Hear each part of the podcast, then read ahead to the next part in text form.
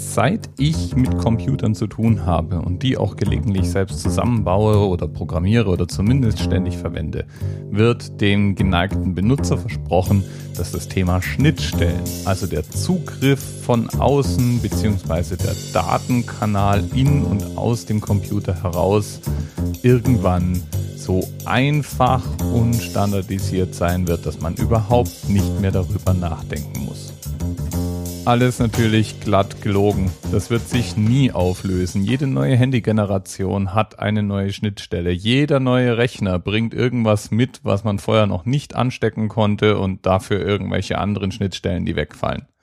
Dabei gab es mal eine bemerkenswerte Phase in der Computergeschichte, speziell die Phase, als ich anfing mit dem ganzen Kram. Da schien das einigermaßen stabil zu sein. Meine ersten drei oder vier Rechner hatten sehr vergleichbare Schnittstellenausstattungen.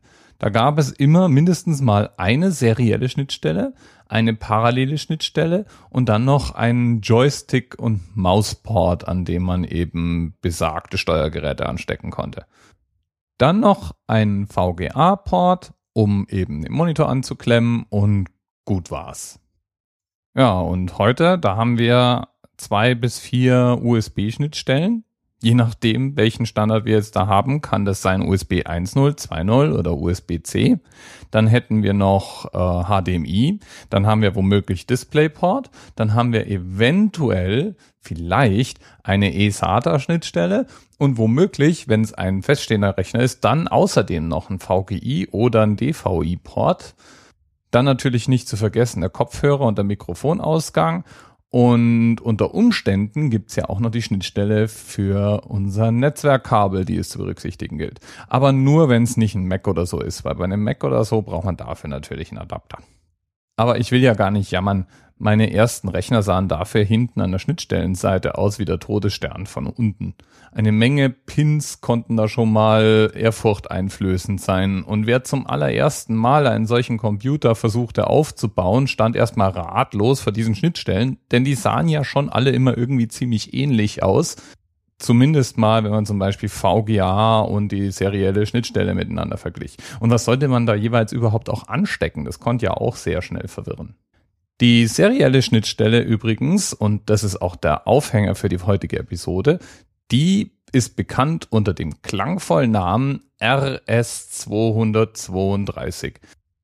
Den PC-Besitzern war das auch als der Comport bekannt. Und am Comport steckte man im Allgemeinen Modems oder wirklich, wirklich alte Mäuse an.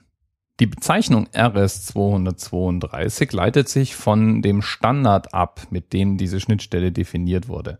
Und dieser Standard wurde in einer US-amerikanischen Standardisierungsbehörde herausgegeben, dem ANSI-Gremium. Und eigentlich heißt der Standard auch nicht RS232, sondern TIA232F.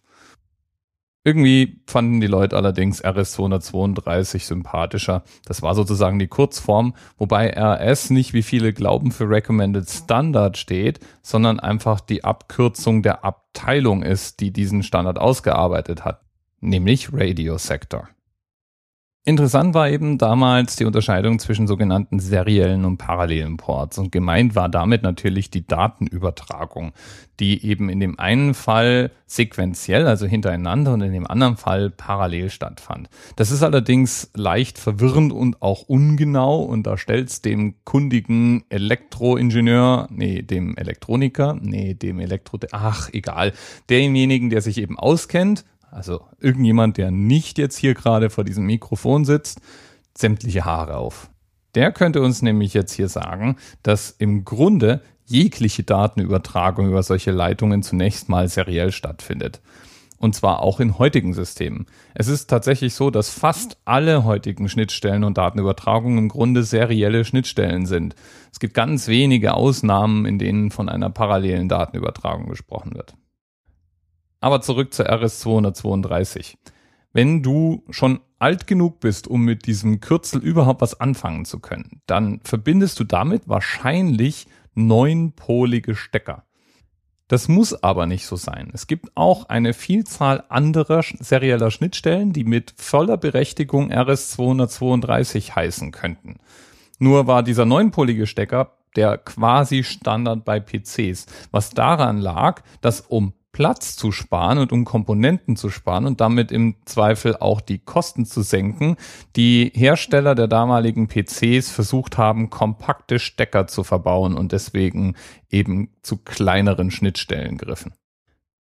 Bis in die Mitte der 90er hinein war auch die allgemeine Lesart, dass man serielle Kabel benutzte, wenn man lange Entfernungen zu überbrücken hatte und parallele Leitungen, wenn man kurze Entfernungen, aber hohe Datenraten erzielen wollte.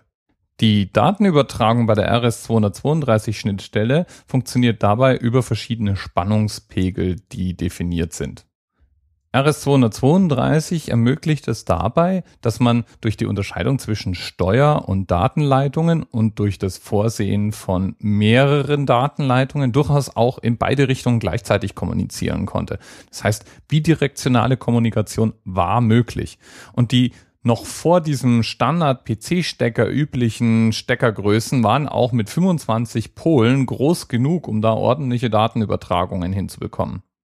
Naja, ordentlich nach dem damaligen Standard. So richtig schnell war das natürlich nicht. Je länger das Kabel wurde, desto niedriger wurde zudem die Übertragungsleistung. Deswegen glänzten serielle Schnittstellen eben auf der Kurzstrecke. Zum Beispiel als Nullmodem-Kabel mit einem gekreuzten Leitungspaar, womit man zwischen zwei Rechnern direkte Verbindungen realisieren konnte. Wie dem auch sei, ich habe ja die Theorie, dass egal was wir in der IT jemals erfunden haben, wir werden es bis zum St. Nimmerleinstag in irgendeiner Form am Hals haben. Und so ist es natürlich auch bei der RS 232 Standardisierung und den dazugehörigen Schnittstellen. Zwar finden wir solche Schnittstellen natürlich nicht mehr an moderner Hardware, etwa an unseren MacBooks oder ähnlichem, ich glaube, Steve Jobs würde sich im Grab umdrehen, wenn aus seiner Hardware irgendwo Pins rausgucken würden. Aber es gibt einiges an Systemen, die eben nach wie vor mit RS-232 Schnittstellen ausgestattet sind. Kassensysteme, Steuereinheiten, Robotiksysteme und so weiter. Weil so ein mechanisches Kabelpaar und die dazugehörige Übertragungstechnik oft mit einer der robustesten Möglichkeiten und auch meistens eine der günstigsten Möglichkeiten zur Fertigung sind. Und USB auf RS232 gibt's natürlich auch. Bis bald. TMRS 10, 9, 8. The experience of 47 individual medical officers. Was hier über die Geheimzahl der Illuminaten steht. Und die 23. Und die 5. Wieso die 5?